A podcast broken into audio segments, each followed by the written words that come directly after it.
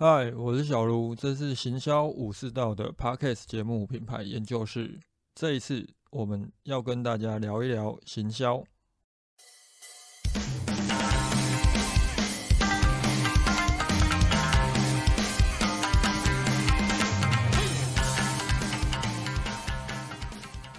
最近有一个关于设计到底要不要服务销售的相关讨论，相信呃应该不少人都追到。那整个事件的详细过程在这边就不赘述。如果本身就有在关注行销议题的，应该都会知道了，因为有上媒体。刚好针对这一个事件哦，我们在呃脸书上也有进行了一下讨论。反正东西写了都写了，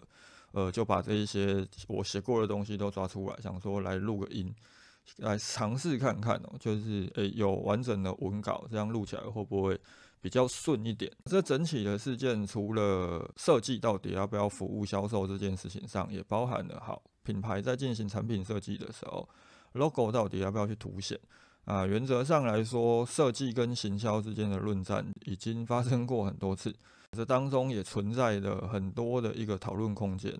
确实，今天如果企业它的目的是为了增加销售量，那你的设计它本身没有办法服务销售的话，它效果一定就是不会如你的预期。这一次的事件哦，它并不在这一个前提之下，原因就在于饮料杯它需要服务销售嘛。呃，我本身身为一个每天都会提手摇饮回家的人哦，我应该算是。精准的消费者，我本身在买手摇饮的时候，我很清楚自己是买哪一家的饮料，甚至于我也在购买前就知道了。所以饮料杯它不会是提醒我以及跟我传达，呃，这是一个什么品牌的一个重要的依据。这个时候，我们不妨就可以思考：好，今天如果我是一个饮料，呃，手摇饮的品牌的呃行销人员。那我就准备重新设计我的饮料杯了。这个时候，饮料杯的包装它应该要，呃，在设计上要特别着重什么？应又或者我们可以说，饮料杯的包装它的设计的用途应该会在哪里？首先第一点哦，就是说，好，我们今天中午出去吃饭，我可能买一杯手摇饮，提着回公司的时候，我把。饮料杯放在桌子上，诶，我的同事经过，或者我拿着的时候，我的同事看到了。假设这个包装很漂亮，可能会起到一个作用。我的同事可能会问我，诶，这个杯子好漂亮，这是哪一家的？啊，这个时候相信你不会很白目的跟你的同事讲，啊，你不会自己看哦，logo 这么大，你一定是会直接跟他讲说，哦，就是我在什么什么地方买的。那另外一个状况就是，诶，这个包装有没有办法漂亮到让你想要拍照上传到社群？这也是呃八大生命原理当中所提到的成就感跟归属感。当然，今天一个品牌哦，包装要做到让人家想要上传，它背后要付出的整个心血是非常的高的。但如果能够达到这一点，它能够形成一个传播的效益，这个时候相信上传的这一个消费者，他一定也会在上传这一个照片的时候，把他买了哪一家的饮料的名称打上。所以。包装上面是不是要很明白的进行？呃，我是什么品牌，以及我卖什么的一个沟通？这件事情在饮料杯的这个讨论上是存在一个问号的。啊，在整个相关的讨论当中哦，其实有提到一些关于包装啊，以及呃品牌沟通的相关论述。那个就是有呃中国，它在顺应高速成长市场的时候，他们内部很多的品牌的顾问公司，以及呃内化了呃。历史以及 Toyota 他们那一套定位理论之后所产生的一个阐述的方式，就是新的一种比较偏中国化的定位理论阐述方式。啊，首先我们在探讨这个方式哦，它到底适不适合套用在整体市场，特别是我我们这个台湾市场的时候，我们可以先讨论一件事情。第一个就是它的市场背景，中国的那一套定位理论，基本上它有很大的。关键它是存在于我要快速的去掠夺市场，所以呃我的包装它的呃精致度，我的包装的美丑它不会是重点，呃有效的去达到品牌的沟通以及市场的沟通，它才会是重点。这个论述主要很大的一个层面是建立在中国它还处于人口红利高速成长的这个市场下，在这个市场背景的情况之下，第一哦我们没有什么竞品，第二。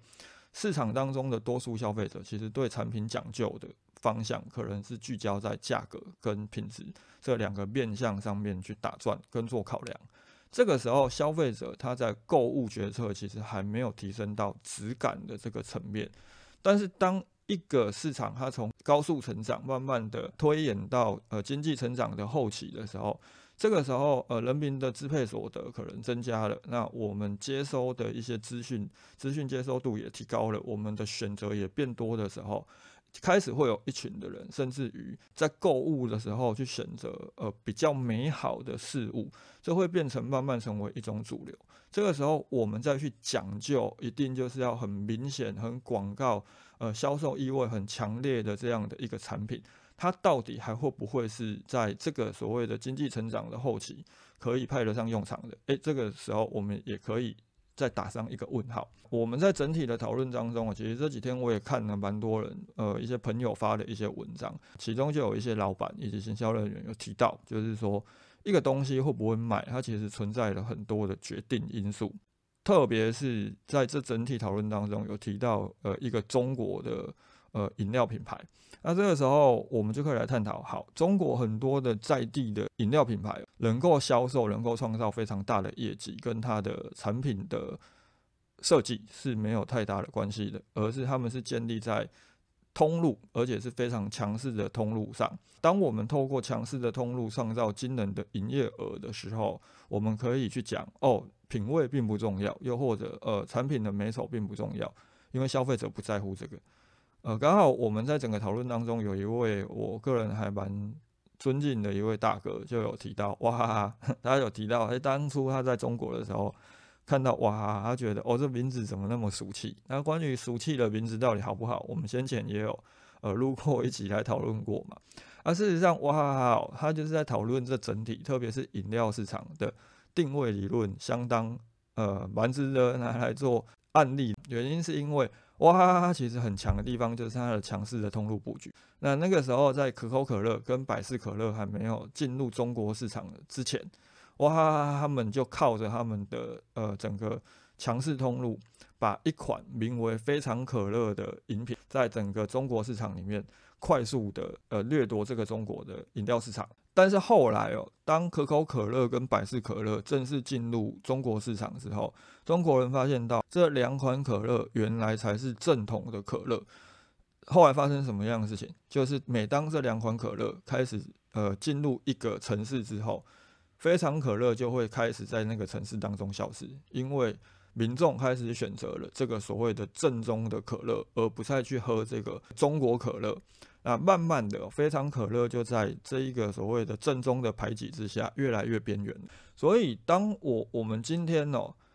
在一个所谓的经济成长的后期，要去追求那一套，或者是信奉那一套，在高度成长的前期的呃可用的这个模式的时候，会遇到一个状况，就变成我们可能会在一个可以去追求高价值消费者的市场当中。我们去选择迎合，甚至去追求那一些，哦，我一样只在乎价格跟只在乎品质，我不在乎质感。这一群消费者，那这一群消费者他会有什么样的状况？第一，他可能本身并不会有，呃，我们在进行品牌行销的时候一直很讲究的这个忠诚度。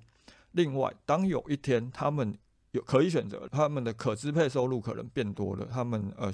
资讯接受度增加了，他们想要去做选择的时候，他们可能也不会去选择一个诶看起来很没有质感的产品跟品牌，这也是我们值得去注意的地方。啊，我们在探讨中国这一块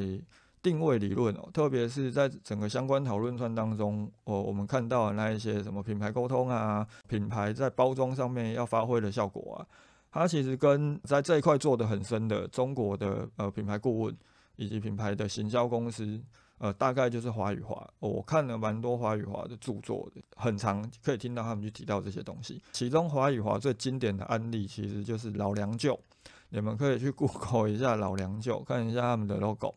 老梁舅的那个 logo，原则上来说，在中国就起了很大的争议。原因是因为中国的设计师他看了华语华设计出来这个老梁舅的 logo 之后。每个也是就炸锅了，就是他们就在网络上开始谩骂啊，就是讲说哦这么丑的 logo 怎么样怎么样。原则上来讲，中国很多定位理论的公司其实都是这样，包含了特劳特伙伴，就是呃两个定位理论的。呃，提出者他们在中国的分公司就是特劳特伙伴跟李斯伙伴这两家公司，他们也很常去设计一些，呃，对设计师来讲并不能够称得上好看的 logo，所以中国的设计界也都戏称啊，找他们就是买呃品牌定位啊，logo 是顺便送的，就不要强求太多。哦，我们在探讨这个问题的时候，也可以去了解一件事情。好，老梁旧的 logo 这么丑，那为什么还是可以通过？最主要的原因是因为，其实老梁舅他们请华宇华的目的非常简单，他们希望能够增加营业额，以及因为他们本身是做餐饮的，那么他们还有很多的据点，就是所谓的街边店，所以他们希望能够在商圈当中脱颖而出。所以那个时候老梁舅的那个 logo 就是一个碗的轮廓里面放一个舅舅的舅字，真的就是在一个碗里面放一个中文字哦。这样的一个简单的 logo，跟把它做成招牌之后，它在整个商圈当中的辨识度其实是很高的。我们远远的可能就会看到，哦，那边有一家老梁酒。当你今天在选择要吃什么餐厅的时候，它的货架的掠夺强度就会很高。所以哦，我们在探讨包装到底以及设计到底要不要去为销售进行服务的时候，我们要有一个很重要的思考重点。你本身的掠夺目标会是什么？这必须要先理清，因为你的掠夺目标就会是战术，它会决定了我们的设计以及我我们整体的包装的呈现，它应该如何去表现。而这个如何呈现及表现，就是所谓的战略，是以战术来决定战略，而战术决定战略，其实也是华语华方法他们非常讲究的一个核心的思考。所以从这个角度来看，我们在看一个产品的包装以及设计应该如何进行的时候，我们必须取决于消费者他是如何触及到这个产品的。如果今天我们是去做商圈店面的设计，以及呃货架，我们产品要去上一些卖场的货架，我们的包装的设计上，基本上这个设计的用途就在于。吸引潜在的消费者，并且在消费者看到这个产品的时候，他们我们的产品包装能够妥善的跟他进行好沟通。这个沟通当然就是相关讨论当中提到的，建立购买理由以及购买的动机。但是如果是像我们这一次事件当中这种饮料杯，它属于消费者已经决定购买之后才会接触到包装的时候。反而掠夺的目标哦，应该是要放在呃注目度、讨论度以及询问度能不能延伸上。这几年很多的手摇饮料店都在搞分层，最主要的原因有也就在这边。呃，如果有买过这些分层饮品的，应该都会知道，他们基本上都是用透明杯，那这个透明杯可能也都是用他们原来就已经做好的这些杯子。原则上来说，这个透明杯里面装了分层这么复杂的饮料之后。其实已经没几家可以看得清楚 logo 在哪里，长什么样子。但是当我们看到，哎，同事提了一杯，哇，分层好漂亮，哇分了五六层的饮品的时候，那你会不会想问他这是哪一家的？他就会起到一个所谓的注目度以及询问度，甚至是传播度，因为你可能你买了之后，你会想拍照打卡上传嘛，它就会形成传播度了。这是我们今天在思考饮料杯这一种产品包装设计的时候，可以去考量的一个重点。另外一个就是你的饮品包装能不能够有效的服务消费者，让他能够更好的来体验你的产品。先前马古曾经跟旧正南联名合作推出了一款绿豆碰，就是把那个旧正南经典的绿豆碰做成饮料。啊，那一款绿豆碰，它在整个包装上哦，有多了一个提把。那这个提把它有点像是旧正南它的礼盒的包装，但是这个提把它能够让消费者买完饮料之后更方便的带走，你不需要再买，嗯，买买袋子了。它这对我来讲就是包装可以起到的另外一个用途。那再来哦，你的饮品杯的包装设计，呃，假设你就是要去推出一个产品，它是消费者购买后他才会触及到的这一个包装。那这个时候你的包装设计应该要如何去做？还有另外一个考量点，能不能起到媒体的话题？那如果我们从手摇饮的市场来讲的话，其实有很多这种很很鲜明的案例，就很像先前一方的《鬼灭之刃》，他们跟《鬼灭之刃》合作，那可不可跟迪卡还有宝可梦的合作，其实都充满了很大的一个媒体的话题。所以今天到底饮品杯，呃，你你在探讨其他的产品的时候，你当然可以去考量，好，我的呃包装它能不能去起到一个所谓的销售的作用，甚至于很有效的跟消费者沟通品牌。但是这个问题在饮料杯当中，真的就是它它不会是什么问题。再来就是说，呃，整个讨论团当中也有提到，呃，logo 到底要不要显著这件事情哦。其实，如果我们从包装设计，因为虽然我说我现在主要是以行销为主，但是我以前在广告设计公司也待了呃蛮长一段时间，我必须很高频的跟设计进行沟通，包含了跟他们去讲跟消费者的沟通上怎么做。所以我们很清楚的一点呢，就是说任何一个产品，它的 logo 即使拉了再大，对消费者能够带来的影响，其实没有全局设计还要来的显著，特别是 logo。它的辨识度会受到我们从什么角度，我们看到哪一面，呃，视觉的触及面会产生很大的影响。整体的讨论当中也有提到可口可乐，这个时候我们不妨可以去思考一件事情，大家可以先想一下，可口可乐大家应该都很鲜明的。那我们来举另外一个例子，想一下红牛它的 logo 是什么颜色的，甚至于它的 logo 是长什么样子，你们还记得吗？啊，为什么要举这个例子的原因，是因为哦，当我们今天站在货架前面，我们想要找饮料的时候，有很大的几率，其实我们辨识可口可乐的方式，并不是因为我们看到它的那个曲线的 logo 了，而是因为我们看到，哎，那边有一个大红色的瓶身，包含了我们今天在拿红牛的时候，其实我们也是先看到那个银色的瓶身，所以说今天哦，我们不妨也可以做一个实验。我把可口可乐的瓶身，红色瓶身，我把它换成百事的 logo。接着我们把这个图，我们就放在 PowerPoint 上面就好了。啊，我们就把它调成零点一秒或零点二秒或零点五秒。啊，我们就这样快速的让让所有的人看到瞥一眼。这个时候，当我们是用很短的视觉去看到这个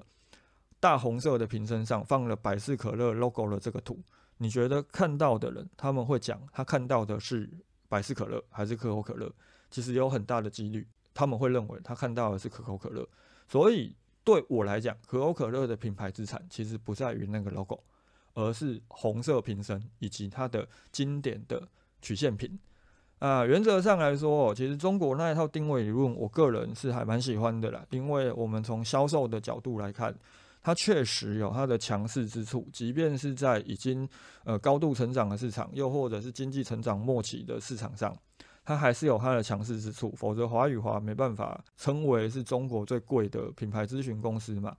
但是我们在接收这些讯息的时候，其实我们也不能够照单全收。像我有买了一本华与华设计的目的，就是专门在探讨他们帮 客户设计的所有的设计物啊。我又拿给我一位设计师朋友看，但是我拿给他的时候，我跟他讲了一句话：里面有些东西很丑啊，你就不要太在意。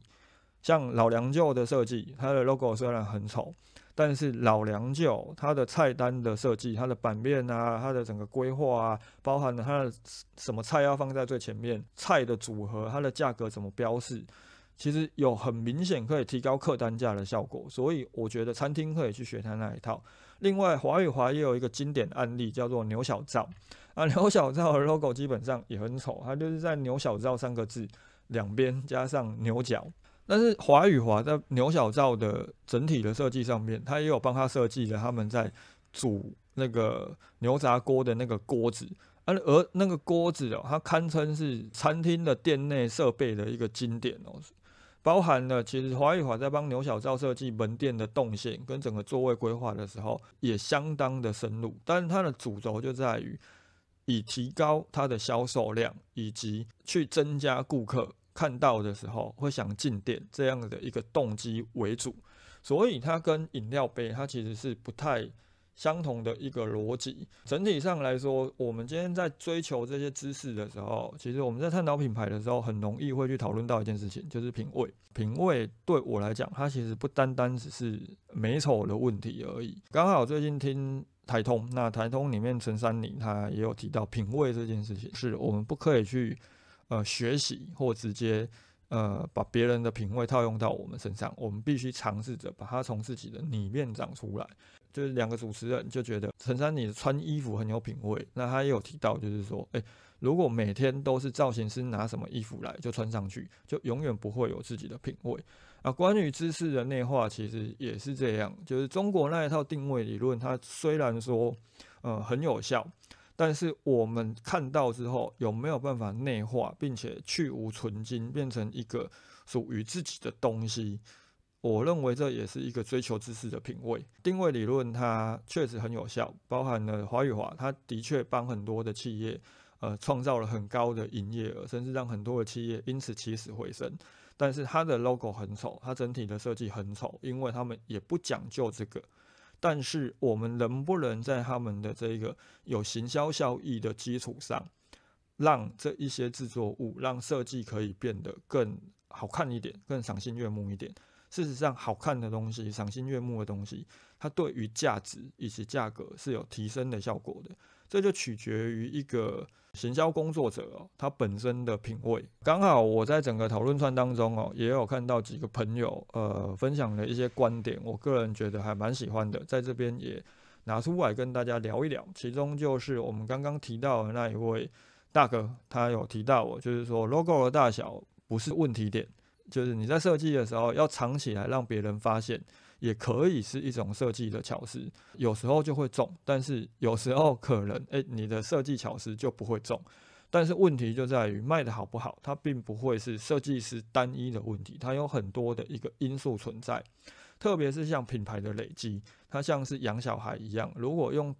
单一的一个片面来判断，可能未必会是精准的。啊，很多的一些行销的方法论啊，台湾它确实可以去学，但是我们应该去学习它的精神、战略以及战术。太多的因素的组合，它会造成很多的变数。只能说，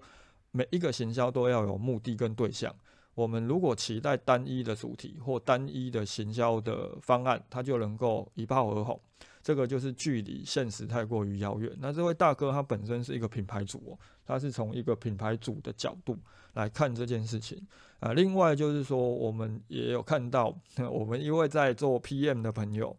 他也有提到，他从一个自己是消费者的角度来谈这次事件，他就讲到就是说，诶，喝饮料的时候，他主要还是去认实体店家的 logo，就是我们刚刚提到的，我们会去看实体店面的设计。啊，又或者随机挑一些他不熟悉的品牌，但是看店面的装潢跟菜单，好像还不错，而不会去看那个杯子，杯子它的效果在哪里？就是影响他拍不拍照而已。像他就有提到，他小时候很常买某一家的饮料，啊，那一家的饮料就是很丑的保利龙杯，他有时候反正买了，他要拍桌面的时候，他还要特地先把那个杯子移开，他才会去拍照。我们一位 PM 的朋友他分享的。啊，另外我也有去看到有一位设计师的朋友，他讲的也蛮不错的。这个联名的设计哦，本身不是店铺的改造，所以消费者根本不会有品牌认知混淆的问题。会买的消费者在拿到饮料杯之前，就知道自己在买哪一杯的饮料了。封膜已经很明显的给了品牌 logo 很大的空间净空。这部分当然他有讨论的一个空间呢，就是呃后来也有讲嘛，哦，那 logo 也没有很大，就一块钱而已。那事实上，设计到底 要不要留白这件事情也很有争议。我个人是觉得，太过拥挤的东西，它确实很有沟通的效果，但呃有时候有些消费者他就是会讨厌这么拥挤的东西，特别是在资讯已经很混乱的时候，其实消费者他并不一定愿意去接收这么复杂的一些资讯。再来拿了杯子之后，会不会知道这是哪一家的饮料？他在跟哪一家饮品店消费这件事情，根本就不可能会发生。这也是我们一直强调，设计确实可能有一部分需要为销售服务，但是在这一次的事件当中不存在。所以哦，反而新的饮料杯的外观视觉，它会让其他新的消费者产生好奇，呃，这是不是一个新的品牌？啊，比较好的就是说，好旧有的消费者会不会看到之后会觉得是不是有新口味推出而好奇去消费？基本上这个论点是从设计师的角度来看，那或许有些人会觉得啊，你们是设计师，当然会帮自己的人讲话，但整体上来说，我个人是还蛮认同的，因为回归到我们一开始跟大家提到的，就是说，好设计到底要不要为销售服务？我们还是要取决于一个很重要的事情，就是消费者的触及点到底是在购买前还是购买后。假设我们今天消费者是在决定购买了才接触到这个产品，看到它的设计，我们去纠结我们的产品设计到底是不是有放入很多的沟通讯息，它其实是没意义的。反正这个时候，你把你的产品设计的精致一点。它能够起到的品牌沟通效果才是更加强烈的。刚好我这边有一个还蛮有意思的例子，